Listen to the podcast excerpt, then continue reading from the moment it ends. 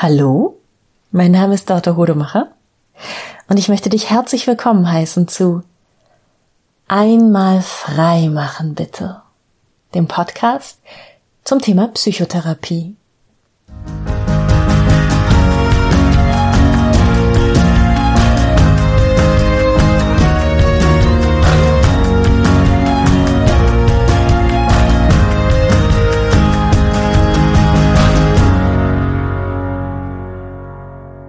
Eigentlich wollte ich die heutige Folge aus dem Wald aufnehmen, aber ich habe mich dagegen entschieden, da sind nämlich so unheimlich viele Mücken.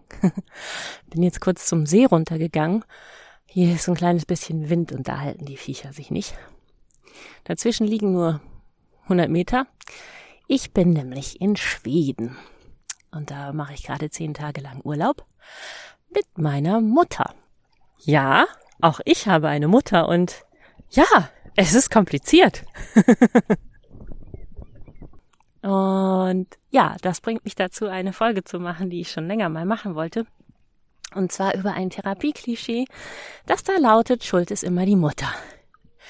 Viele Menschen glauben, dass wenn sie eine Psychotherapie machen, sie irgendwann an den Punkt kommen, wo sie ihrer Mutter die Schuld geben müssen für all ihre Probleme, die sie in ihrem Erwachsenenleben immer noch haben. Und an diesem Therapieklischee ist tatsächlich ein bisschen was Wahres dran, aber es ist auch in vielerlei Hinsicht ganz großer Quatsch. Und darüber erzähle ich heute mal ein bisschen was. Mm, und zwar, dieses Klischee besteht ja eigentlich aus zwei Teilen. Einmal aus der Schuld und einmal aus der Mutter. Und mit der Schuld, Schuld ist eine Kategorie, die in der Psychotherapie eine sehr, sehr, sehr untergeordnete Rolle spielt. In der Psychotherapie dreht sich ja immer alles um den Menschen, der die Psychotherapie in Anspruch nimmt. Und darum, ihm oder ihr zu helfen, besser mit sich selbst klarzukommen, besser das Gefühl zu haben, sein eigenes Leben im Griff zu haben und nicht irgendwelchen unkontrollierbaren Impulsen und schwer zu zähmenden Gefühlen so ausgeliefert zu sein. Also wenn jemand Schuldgefühle mit sich herumschleppt und in die Psychotherapie kommt, dann kommt eine kleine Welle an, ähm, dann kann das schon interessant sein und wichtig sein. Aber es geht in der Psychotherapie eigentlich nicht darum, anderen Menschen die Schuld dazu, daran zu geben, was, womit du heute in deinem Leben nicht klarkommst. Und mir ist da gestern ein ganz schönes Bild dazu eingefallen, was ich glaube, das hilft, das Ganze zu verstehen. Stell dir vor, du kommst nach Hause und dein Haus steht in Flammen. Und du siehst gerade noch, wie jemand mit einem Benzinkanister und einem Feuerzeug um die Ecke geht und sich davon schleichen will. Und das führt dazu, dass dieser Mensch von der Polizei gefasst wird überführt wird, vor Gericht gestellt wird, schuldig gesprochen wird und ins Gefängnis geht. Wunderbar, hat alles funktioniert, der Schuldige ist gefunden. Jetzt hast du das Problem, du sitzt immer noch vor einem Aschehaufen, wo einmal dein Haus war. Dass der Schuldige gefunden wurde, bringt dir irgendwie sehr, sehr wenig. Vielleicht ein klitzekleines bisschen Genugtuung, aber das Problem ist nach wie vor, du bist alleingelassen mit dem Schutt- und Aschehaufen, den du wegräumen musst, mit der Aufgabe, ein neues Haus zu bauen, mit dem Problem, wo kriege ich das Geld her, dieses Haus zu bauen, ähm, mit ganz, ganz viel organisatorischem Aufwand. Das kann Monate, das kann Jahre dauern, bis du alles wieder ersetzt hast, was zu diesem Haus gehörte, was in diesem Haus war, und manches wirst du nie wieder bekommen. All die Erinnerungsstücke, all die besonderen Gegenstände und auch das Gefühl von Sicherheit die emotionalen Folgen von so etwas, von so einer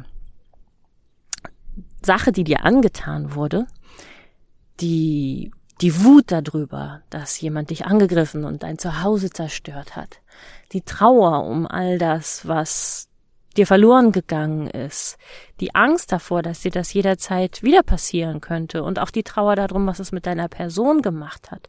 Du bist jetzt jemand, der sich nicht mehr so sicher fühlt wie vorher. Du bist ein anderer Mensch, du bist nicht mehr so unbeschwert und du wirst es auch nie wieder sein, weil du dieses Erlebnis gemacht hast. Das ist etwas, worum es dann in der Psychotherapie geht. So, und das führt, funktioniert im, im realen Sinne, wenn jemandem wirklich eine Gewalttat angetan wurde oder etwas äh, gestohlen oder zerstört wurde. Aber es funktioniert eben auch im übertragenen Sinne. Das ist etwas, was in der Psychotherapie ganz, ganz häufig passiert.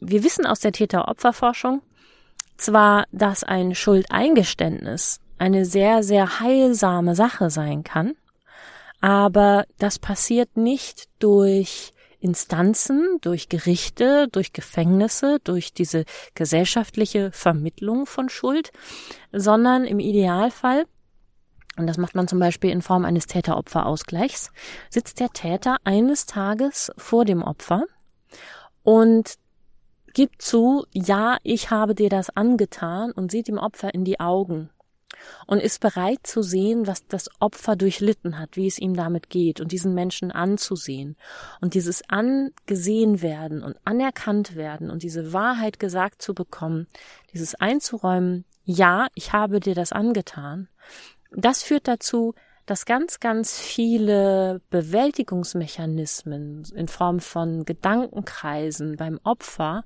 zur Ruhe kommen können. Also Opfer sind ganz, ganz viel mit Gedanken damit beschäftigt zu überlegen, was habe ich falsch gemacht, was hätte ich anders machen können, wie hätte ich das verhindern können, warum passiert das gerade mir? Und sowas kann zur Ruhe kommen, wenn ein Täter vor dem Opfer sitzt und sagt, ich habe das getan. Vielleicht sogar noch eine Begründung liefert im Sinne von, mh, mm, naja, ich hatte halt gerade andere Interessen, ich hatte da Bock drauf oder ich musste, ich musste mm, dich ausrauben, weil ich etwas brauchte, weil ich das Geld brauchte oder tatsächlich auch ein, ich hasse dich, deshalb habe ich dir das angetan. All das führt tatsächlich dazu, dass das Opfer zur Ruhe kommt. Einfach nur, weil es die Bestätigung bekommt, dass die Wirklichkeit, die dieses Opfer empfindet, tatsächlich auch der Wahrheit des Täters entspricht. Ja, geht jetzt ein bisschen in die Tiefe, aber das ist wirklich die einzige Art und Weise, von der wir wissen, dass ein Schuldeingeständnis dem Opfer und seiner psychischen Gesundheit hilft. Alles andere, dieser gesellschaftliche Wiedergutmachungs-, Buße, Genugtuungsprozess, der dient mehr der Gesellschaft. Das ist dafür da, dass andere Menschen nicht das Gefühl haben müssen, mir kann jederzeit mein Haus ähm, abgefackelt werden. Was hat jetzt das abgefackelte Zuhause, die Brandstiftung, mit der Kindheit und den Eltern zu tun? Eine durchschnittliche Kindheit sieht ganz, ganz oft so aus, dass Eltern ihrem Kind etwas antun, aus Sicht des Kindes ein Unrecht tun. Das hat ganz viel zu tun mit damit, dass das Kind noch nicht versteht, warum die Eltern etwas tun und ähm, mit Erziehung. Also Eltern müssen ja oft zum Beispiel ein Kind beschützen. Und dann passieren solche Dinge, wie dass Eltern eine Gefahr sehen, die das Kind noch lange nicht sieht und eben Angst bekommen und sehr schnell gehetzt und emotional reagieren und das Kind beschützen.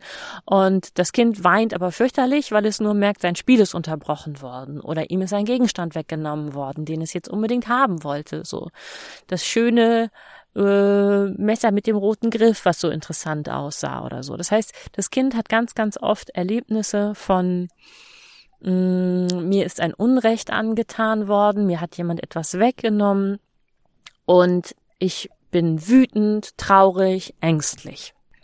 Das lässt sich, glaube ich, einfach nicht vermeiden, wenn man ein Kind lebendig durch Kindheit und Jugend bekommen will. Was dann passiert, ist, dass ein Kind ganz, ganz häufig sagt, mein Haus brennt, du hast das angezündet.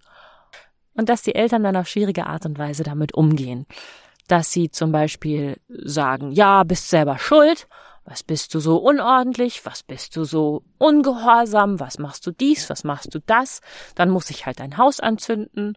Oder dass Eltern damit drohen ähm, und sagen, wenn du nicht dies und das und jenes tust, dann muss ich dein Haus anzünden. Oder auch umgekehrt. Man kann jemandem auch das Zuhause nehmen, indem man ihm immer wieder Hausarrest äh, auferlegt und das Zuhause dann einfach nicht mehr schön ist. Es kann auch passieren, dass Eltern selber so stark mit ihren ungelösten Emotionen kämpfen und so sehr unter Stress geraten, dass sie quasi ein inneres Erdbeben in sich tragen und das Haus deshalb zusammenfällt. Ne?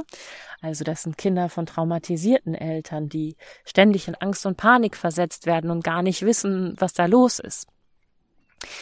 Ähm, auf jeden Fall ist es sehr, sehr normal in unserer Gesellschaft, dem Kind dann zu sagen, ja, das muss so, selber schuld, nee, du hast Unrecht, das stimmt gar nicht, ich habe das gar nicht gemacht. Oder, was auch sehr, sehr schwierig ist und was sehr, sehr häufig vorkommt, dass Eltern einfach dieses Ungerechtsbewusstsein des Kindes ignorieren und gar nicht darauf eingehen, dass das Kind schreit und sich beschwert.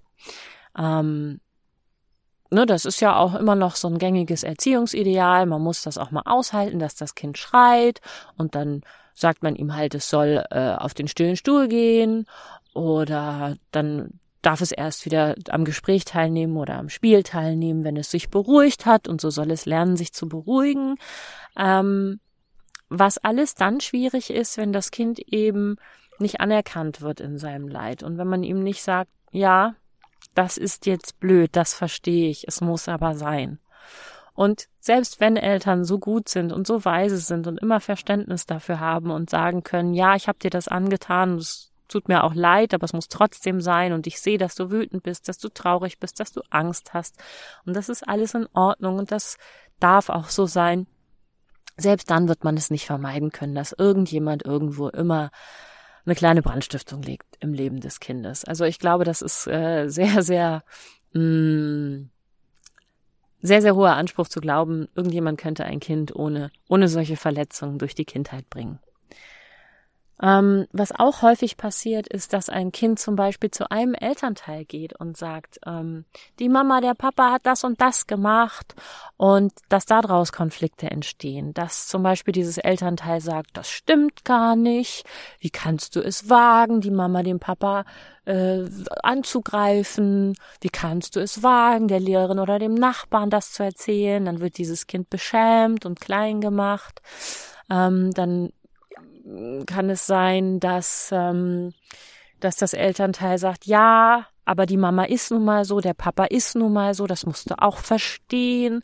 Er oder sie hat gerade ganz viel Stress oder das kannst du von denen halt nicht erwarten, so dass das Kind dann dazu genötigt wird, sich anzupassen, dass dieses Elternteil, was um Hilfe gebeten wird, ähm, es nicht schafft, sich schützend, also dem Kind diesen erbetenen Schutz zu geben und sich vor das andere Elternteil zu stellen und dem zu widersprechen, sondern dass man dann eben eher das Kind dazu bringen will, sich zu verändern, als dass man dem anderen Erwachsenen, der das eigentlich viel besser mh, mm, regulieren können sollte, zumutet, mit seinen schwierigen Verhaltensweisen anders umzugehen. Das ist auch etwas, was viele Menschen dann in der Psychotherapie aufarbeiten müssen, dass sie von dem einen Elternteil enttäuscht wurden, als sie dem anderen Elternteil gegenüber sich Schutz oder Verständnis, Verteidigung, Loyalität erbeten haben. Hm, dann kann es natürlich auch noch den Fall geben, und der ist gar nicht so selten, dass Eltern ihren Kindern Dinge antun, nicht nur, weil sie es nicht besser wissen, ähm, weil sie es für die richtige Art von Erziehung halten, weil das man hat man schon immer so gemacht in der Familie oder weil sie gerade selber außer sich sind und mit ihren Gefühlen nicht umgehen können, sondern weil sie Lust daran haben, weil sie wirklich Freude daran haben, ihr Kind klein zu halten, zu beschämen, zu unterdrücken. Das gibt es und das gibt es gar nicht so selten, wie gesagt. Ähm, das ist auch, dass Eltern gar nicht gut sein wollen zu ihren Kindern, dass sie diesen Anspruch nicht haben, dass sie vielleicht auch sadistische Tendenzen haben. Sadistische Tendenzen hat übrigens jeder von uns, nur die allermeisten von uns haben sie die allermeiste Zeit ziemlich gut im Griff. Aber gerade bei den Menschen, die uns besonders nahe sind, die wir die ganze Zeit um uns herum haben, kommen unsere eigenen sadistischen Tendenzen auch relativ häufig ans Tageslicht. Und dann werden wir garstig gegenüber unserem Partner oder unserem Kind. Und bei einem Kind ist es natürlich noch besonders verlockend und besonders einfach, weil es sich sehr, sehr lange nicht wehren kann und das auch gar nicht so mitbekommt. Und eins der häufigsten Probleme ist, dass Erwachsene immer wieder dem Kind diese Wahrnehmung absprechen und sagen, nee, das ist kein Unrecht, weil es ist ja Erziehung. nee, das kann gar nicht sein, weil es sind ja deine Eltern. Äh, nee, das stimmt einfach nicht. Du bist ungerecht, du bist gierig, du willst zu viel, du spinnst, dass du so über deine Eltern sprichst, du bist respektlos. Und wenn man einem Kind immer wieder sagt, deine Wahrnehmung stimmt nicht, dein Haus ist nicht abgebrannt, da schwelt kein Feuer, da ist niemand, der dir was antut, dann fängt dieses Kind an, das zu glauben und seiner eigenen Wahrnehmung nicht mehr zu vertrauen. Und dann passiert es, dass ich in der Psychotherapie erwachsene Menschen vor mir habe, die sagen, ich weiß gar nicht, was mit mir nicht stimmt. Ich habe alles im Leben, ich habe viel erreicht, ich habe alle Möglichkeiten und ich krieg's nicht hin. Ich bin unglücklich, ich komme nicht voran, ich scheitere immer wieder an dem gleichen Thema. Oder ich, ich krieg alles hin, aber mein Körper bricht zusammen. So, und dann sind sie enttäuscht von sich und sagen, mir ist doch gar nichts angetan worden. Was stimmt denn mit mir nicht? Und dann eben passiert es in der Psychotherapie, dass wir genau dahin gucken und sagen, mhm, das ist ja merkwürdig. Also ich als Therapeutin, ich sehe hier einen Schutt- und Aschehaufen in Ihnen. Das ist komisch. Also ich sehe hier auch, dass da noch so Rauch aufsteigt. Woher kennen Sie das denn? Wann ist denn dieses Gefühl, was Sie heute angesichts dieser einen Sache, mit der Sie nicht klarkommen, empfinden, wann ist denn das das letzte, das erste Mal in Ihrem Leben da gewesen? Woher kennen Sie das? Das ist ja was Altes. Wenn sich etwas immer wieder wiederholt und einfach nicht passt zu den Herausforderungen, die wir jetzt im Leben haben, wenn wir sogenannte mh, hm, dysfunktionale, also nicht funktionierende Bewältigungsstrategien haben, dann haben wir die uns irgendwann in der Kindheit angeeignet, weil wir noch keine Erwachsenenbewältigungsstrategien hatten. Und dann kommt es eben dazu, dass ich sage, mm okay, also Sie wollen, das haben wir jetzt gesehen in diesem Aschehaufen, Sie wollen immer wieder durch Leistung sich Liebe erkaufen. Sie haben offensichtlich nicht das Vertrauen, dass man sie einfach um ihrer selbst willen liebt. Stattdessen versuchen sie Leistung zu erbringen. Seit wann machen sie das? Wann ist das das erste Mal passiert? Und dann kommen wir eben sehr häufig auf eine Situation, auf eine typische Situation, die sich immer wieder wiederholt hat, oder eine einzige sehr große Situation mit einer Erziehungsperson. Und da sind wir bei diesem Schuld ist immer die Mutter. Und was wir dann in der Psychotherapie machen können, ist, dass wir sagen, Okay. Also wir gucken jetzt diesen Asche- und Trümmerhaufen, der offensichtlich da ist, gucken wir uns in Ruhe an und schauen erstmal, wie der entstanden ist und wer daran beteiligt war und schauen dann, warum sie den noch nicht weggeräumt haben, was ihre nicht so gut funktionierenden Muster sind, das aufzuräumen, was da unbedingt noch gesehen werden will an, an Trauer, an Wut, an Angst und dann lassen wir das alles erstmal raus. Ähm, die Trauer darf rausgeweint werden, die Wut darf mal richtig gespürt werden und die Angst darf auch ans Tageslicht treten und darf ihren Raum bekommen und man kann ihr sagen, ja, Mann, ich verstehe dich, ich verstehe, dass du so viel Angst hast und dass du so außer dir bist und dass es dir so eng wird im Hals, weil da ist ja auch was wirklich Schlimmes passiert und niemand hat dich beschützt und und ich bin jetzt aber als Erwachsener da und ich stehe das mit dir durch. Und dann löst sich eben ganz vieles in der Psychotherapie. Und da passieren oft auch ganz, ganz wunderbare Dinge, dass wenn wir dann anfangen, ähm, so diese Aschehaufen abzutragen und die Trümmer aufzuräumen und zu sortieren und ordentlich uns anzugucken, dass wir zwischen diesen Aschehaufen und den Trümmern noch was anderes finden. Zum Beispiel ein Erinnerungsstück aus der Kindheit, ein Fotoalbum, dass da plötzlich ganz, ganz viele schöne Bilder auch auftauchen. Oder eine Ehrenurkunde. Und dass der Erwachsene sich plötzlich daran erinnert, als Kind, da konnte ich diese Sache ganz, ganz toll, diese Sportart zum Beispiel. Oder ich hatte dieses Hobby, das ich seit ganz, ganz vielen Jahren nicht mehr gemacht habe, aber das gehört zu mir. Und das möchte ich wieder haben und das nehme ich mit aus diesem Aschehaufen. Oder ein besonders schön gemaltes Bild, anhand dessen dieser dieser Klientin, diesem Klienten auffällt, oh, ich habe ja ein Talent, das hatte ich als Kind schon, das gehört zu mir. Und es ist ja Teil meiner Persönlichkeit, ist ja etwas Wunderwunderschönes, was meine Eltern nicht verstanden und abgelehnt haben. Und das nehme ich jetzt mit. In der Therapie habe ich das wiedergefunden und erlaube mir das in Zukunft immer wieder auszuleben.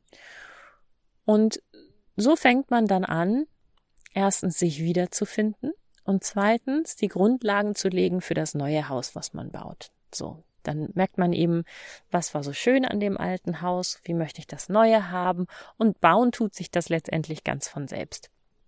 Aber es ist wie mit einem real abgebrannten Haus, dass ein Kind mit ungelösten Kindheitskonflikten zu einem Erwachsenen wird, der jahrelang das noch mit sich rumschleppt, diese Probleme. Und das kostet ganz viel Zeit und Energie und Kraft. Und um das alles abschließen zu können, müssen wir in der Psychotherapie halt mal ganz genau dahin gucken. Ja, also zusammenfassend gesprochen ist es tatsächlich so, dass wir in der Psychotherapie ganz viel gucken, hm, welche, ich sag mal, Fehler sind den Eltern, sind meinen Eltern in meiner Kindheit passiert. Und Fehler ist jetzt sehr, sehr relativ, weil es gibt keine objektiv, keinen objektiv richtig und falsch bei der Kindererziehung. Fehler bemessen sich an dem, was das Kind damals gebraucht hätte. Und jedes Kind braucht was anderes. So, selbst wenn man Drillinge hat, jedes Kind hat ein bisschen andere Bedürfnisse. Und das als Eltern immer auf dem Schirm zu haben, ist wirklich, glaube ich, eine Aufgabe der Unmöglichkeit. Und Eltern sind auch nicht allwissend, sondern sie können immer nur innerhalb ihrer eigenen Maßstäbe überhaupt auf, auf die Idee kommen, was das Kind brauchen könnte. Das heißt, ja, es geht immer darum, auch den Anteil der Eltern zu sehen daran, wie man heute ist, aber nur mit dem Ziel, dass man selber definieren kann, wie man eigentlich ist und wie man unabhängig von den Eltern sein möchte. Es ist ein Nachreifungsprozess. So, und warum trifft es jetzt so überdurchschnittlich häufig tatsächlich in der Psychotherapie auf dieser Fehlersuche die Mutter? Und das ist wirklich eine ganz, ganz einfach, schlicht mathematisch logische Geschichte. Es ist bei uns so, dass seit Jahrhunderten Kindererziehung zum größten Teil die Aufgabe der Frau ist.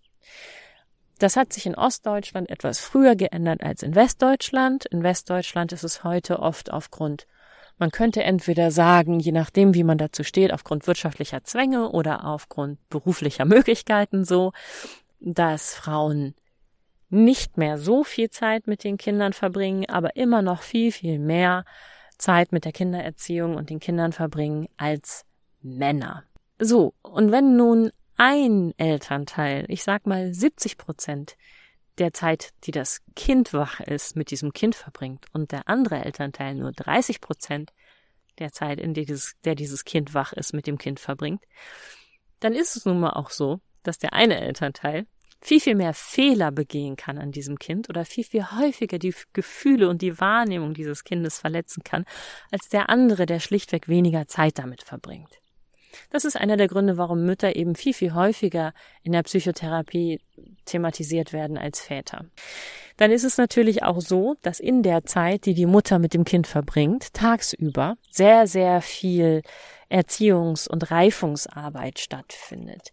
So, da müssen Tagesabläufe eingehalten werden, da müssen Dinge eingeübt werden, da werden Hausaufgaben gemacht, da passiert Streit mit Freunden, da äh, sind all diese Wachstumsaufgaben zu bewältigen. Und in der Feierabendzeit und am Wochenende, wo der Vater da ist, findet weniger Erziehungsarbeit statt. Da ist es dann eher so, dass man die Zeit miteinander genießt und spielt und Dinge herausfindet. Aber dieses ernste, strenge, dieses Achtung, eine Gefahr oder auch diese mh, hm, Konsequenz von alles, was anstrengend ist, muss jetzt wirklich mal durchgezogen und jeden Tag wieder eingeübt werden. Das findet auch mit Vätern gar nicht so viel statt, weil es eben andere Tagesphasen sind. Und dann kommt noch zwei andere Punkte dazu. Und zwar zum einen ist es ja so, dass Psychotherapie auch viel, viel häufiger von Frauen in Anspruch genommen wird als von Männern. Und die Mutter hat für die Frau eine viel höhere Bedeutung als der Vater, weil sie ja gleichzeitig auch das Rollenvorbild ist. Wir Frauen lernen anhand unserer Mutter, was es bedeutet, eine Frau zu sein. Ganz, ganz vieles, was mit unserer Identität zu tun hat, können wir nur aus dem gleichgeschlechtlichen Elternteil und seinem Verhalten ableiten. Und für Männer ist es eben so, dass der Vater bedeutender ist. Wenn also mehr Männer in die Psychotherapie kämen, wären Väter auch häufiger Thema.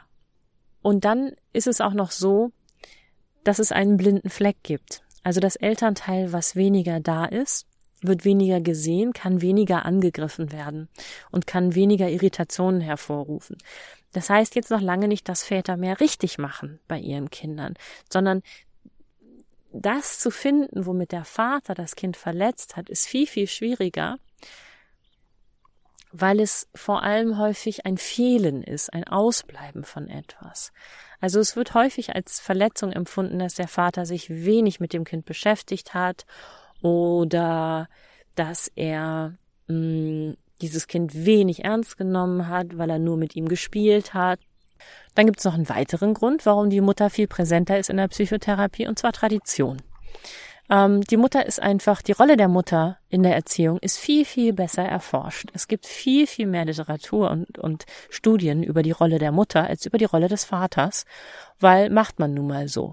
Weil das ist nun mal in der Psychotherapie und in der Psychoanalyse hat es eine lange Tradition und auch in der Forschung und in der Wissenschaft ist es so, mh, mm, dass alle sich lieber mit dem Thema befassen, womit andere sich schon befasst haben und weiter daran forschen, als was Neues zu erforschen, weil das ja einfach, ähm, ja, das ist, das sind Trends. Man will mit den wichtigen Wissenschaftlern zusammenarbeiten. Man wurde irgendwann mal, ne, die, die Traditionen wurden alle begründet von zum Beispiel den Freudianern oder von C.G. Jung oder von Carl Rogers.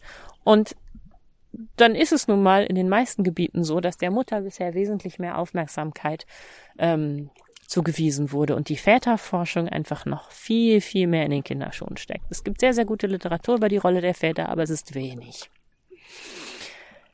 Ja. Oh, und jetzt habe ich mich gerade umgedreht und sehe hier äh, eine riesige Kreuzotter in der Sonne liegen. Direkt neben meinen ausgezogenen Gummistiefeln. Das finde ich ein bisschen beunruhigend. Aber ich bleibe jetzt mal ruhig und gucke, wie die Sache sich entwickelt. Ich habe das Tier ja im Blick und hoffe, dass hier nicht noch mehr Kreuzottern sind. Okay. Ähm, ich glaube, die sind giftig. Ich mache gleich mal ein Foto. Ähm, so.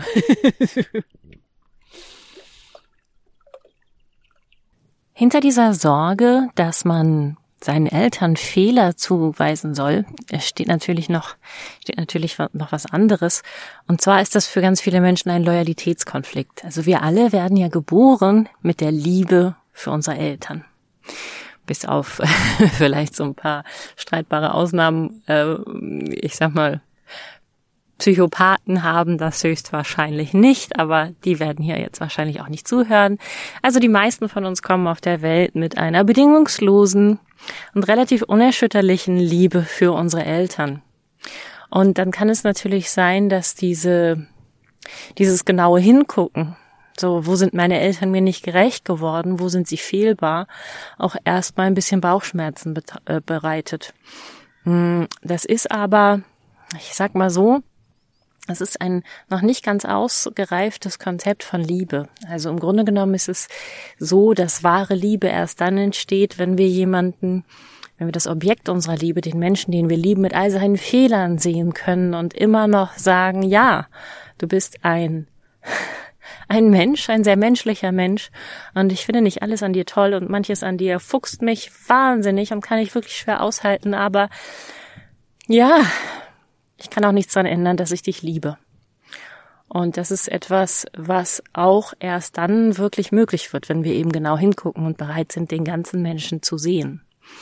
Und das Schöne an der psychotherapeutischen Arbeit ist unter anderem, dass man das durcharbeiten kann mit den Menschen, die man liebt, ohne dass sie jemals was davon erfahren müssen. Und deshalb hat man das auch so häufig, dass jemand, äh, von dem man weiß, dass er eine Psychotherapie macht, tatsächlich nach Monaten oder Jahren irgendwie anders, irgendwie verändert ist. Und vielleicht hat man mit diesen Menschen auch nie darüber gesprochen, was er oder sie in dieser Psychotherapie bearbeitet hat.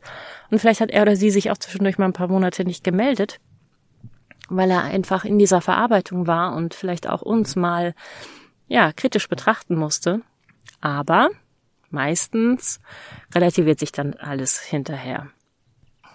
Und dieses, dieses Phänomen, dass wir wirklich alle mit einer bedingungslosen Liebe für unsere Eltern zur Welt kommen, das ist natürlich besonders schwierig für die Menschen, deren Eltern ihnen wirklich sehenden Auges und ähm, billigend in Kauf nehmen, dass sie ihr Kind verletzen und vielleicht sogar mit einer Lust daran, ihr Kind zu erniedrigen und klein zu halten. Ähm, und Eltern, die niemals, ja, ich sag mal, bereit sind, Respekt für ihr Kind zu entwickeln, also für diese Menschen, die in der Psychotherapie sich damit konfrontieren müssen, dass ihre Eltern nicht mal ein Interesse daran haben, liebevoll zu ihnen zu sein und eine respektvolle, erwachsene Beziehung mit ihnen zu haben, ist das natürlich besonders schmerzhaft.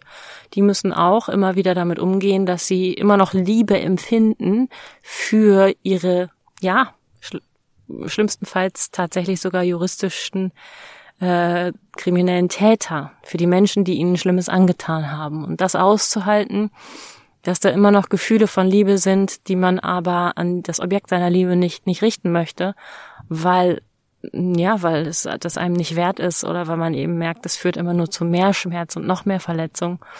Das kann auch ein sehr, sehr schwerer Schritt sein in der Psychotherapie, ist aber etwas, ja, was die meisten von uns nicht betrifft. Und doch gibt es das auch unter meinen KlientInnen manchmal in seltenen Fällen, dass man einfach zu dem Ergebnis kommt, egal wie sehr ich an mir arbeite, egal wie sehr ich meinen Eltern verzeihe, egal wie sehr ich einräume, dass ich sie liebe, es wird niemals eine liebevolle Beziehung zwischen uns geben.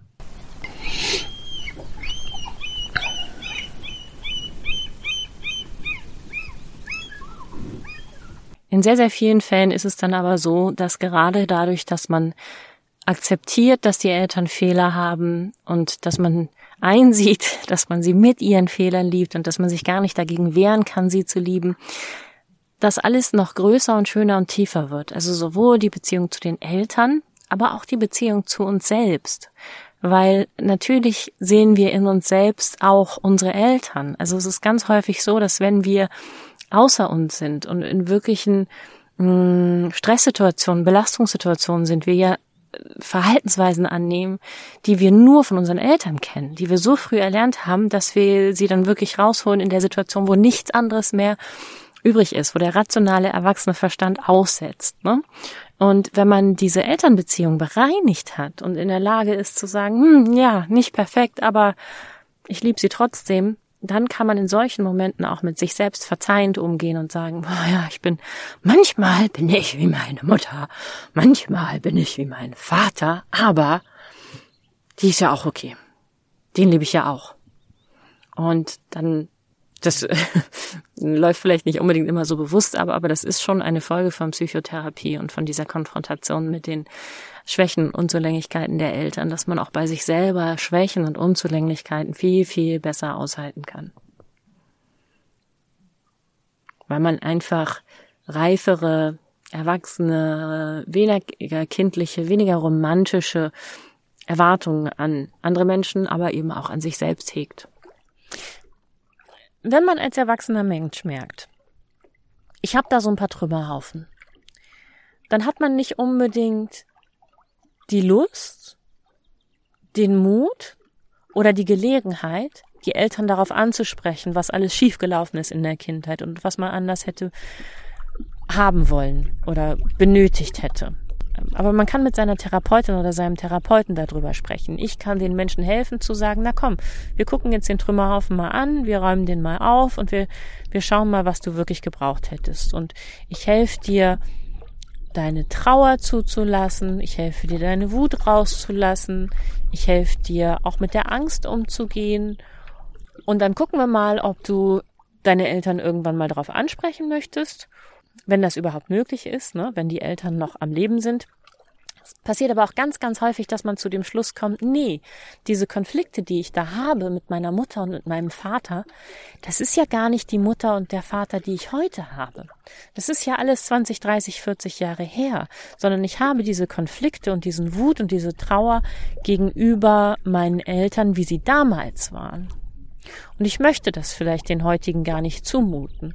Oder vielleicht ist es auch so, dass meine Eltern heute so entspannt sind und so kritisch sind gegenüber den Eltern, die sie früher mal waren und wissen, dass sie Fehler gemacht haben, dass wir in einer ganz ruhigen Stunde da total entspannt drüber reden können, weil bei mir diese großen Emotionen, die sich aufgestaut hatten in der Therapie, abgeflossen sind, sich gelöst haben, abgearbeitet werden konnten. Und es kann auch sein, dass ein Erwachsener in der Psychotherapie das erste Mal dazu kommt, anzuerkennen, boah, ich habe mir das alles nicht eingebildet. Meine Eltern haben mir das wirklich angetan.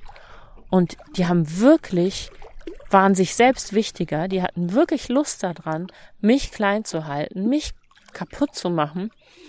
Und ich gehe heute immer noch jedes Weihnachten und Ostern und zu den Geburtstagen nach Hause und eigentlich kann ich das alles nur ertragen, weil ich mich jedes Mal selbst verleugne und ich breche jetzt mit meinen Eltern.